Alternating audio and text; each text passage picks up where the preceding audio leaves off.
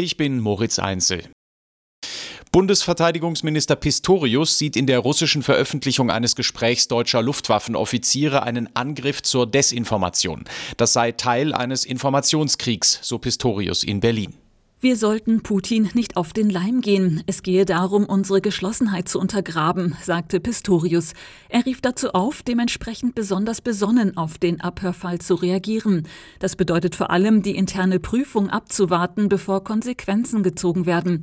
Untersucht wird unter anderem, ob die Offiziere die richtige Plattform für ihr Gespräch gewählt hatten. Sie hatten sich über die Plattform WebEx zusammengeschaltet, um über Einsatzszenarien deutscher Taurus-Marschflugkörper durch die Ukraine zu diskutieren. Babette Büchner, Nachrichtenredaktion. Bei der Fahndung nach den früheren RAF-Terroristen Garweg und Staub durchsucht die Polizei eine weitere Wohnung in Berlin-Friedrichshain. Das sagte eine Sprecherin des federführenden Landeskriminalamts Niedersachsen. Zuvor war bereits ein Gelände in Friedrichshain durchkämmt worden, ohne die Gesuchten zu finden. Allerdings habe man dort mit hoher Wahrscheinlichkeit Garwegs Unterkunft aufspüren können, einen Wohnwagen. Bei dem Einsatz waren heute zwischenzeitlich zehn Menschen festgehalten worden.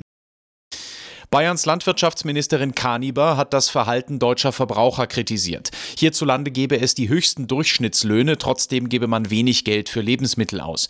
Das sei in Ländern wie Frankreich oder Italien anders, sagte Kaniber in der ARD.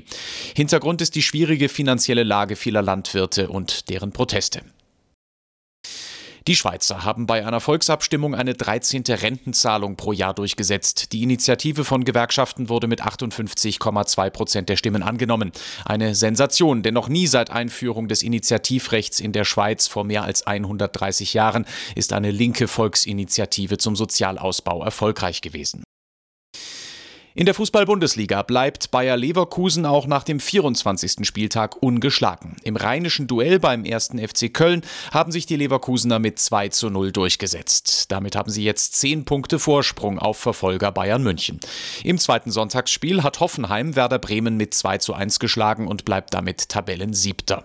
In der zweiten Liga verlor der Hamburger SV gegen Schlusslicht VfL Osnabrück 1 zu 2. Der SC Paderborn und Magdeburg trennten sich 0 zu 0 und die SV Elver Elversberg unterlag dem SVW in Wiesbaden mit 0 zu 3.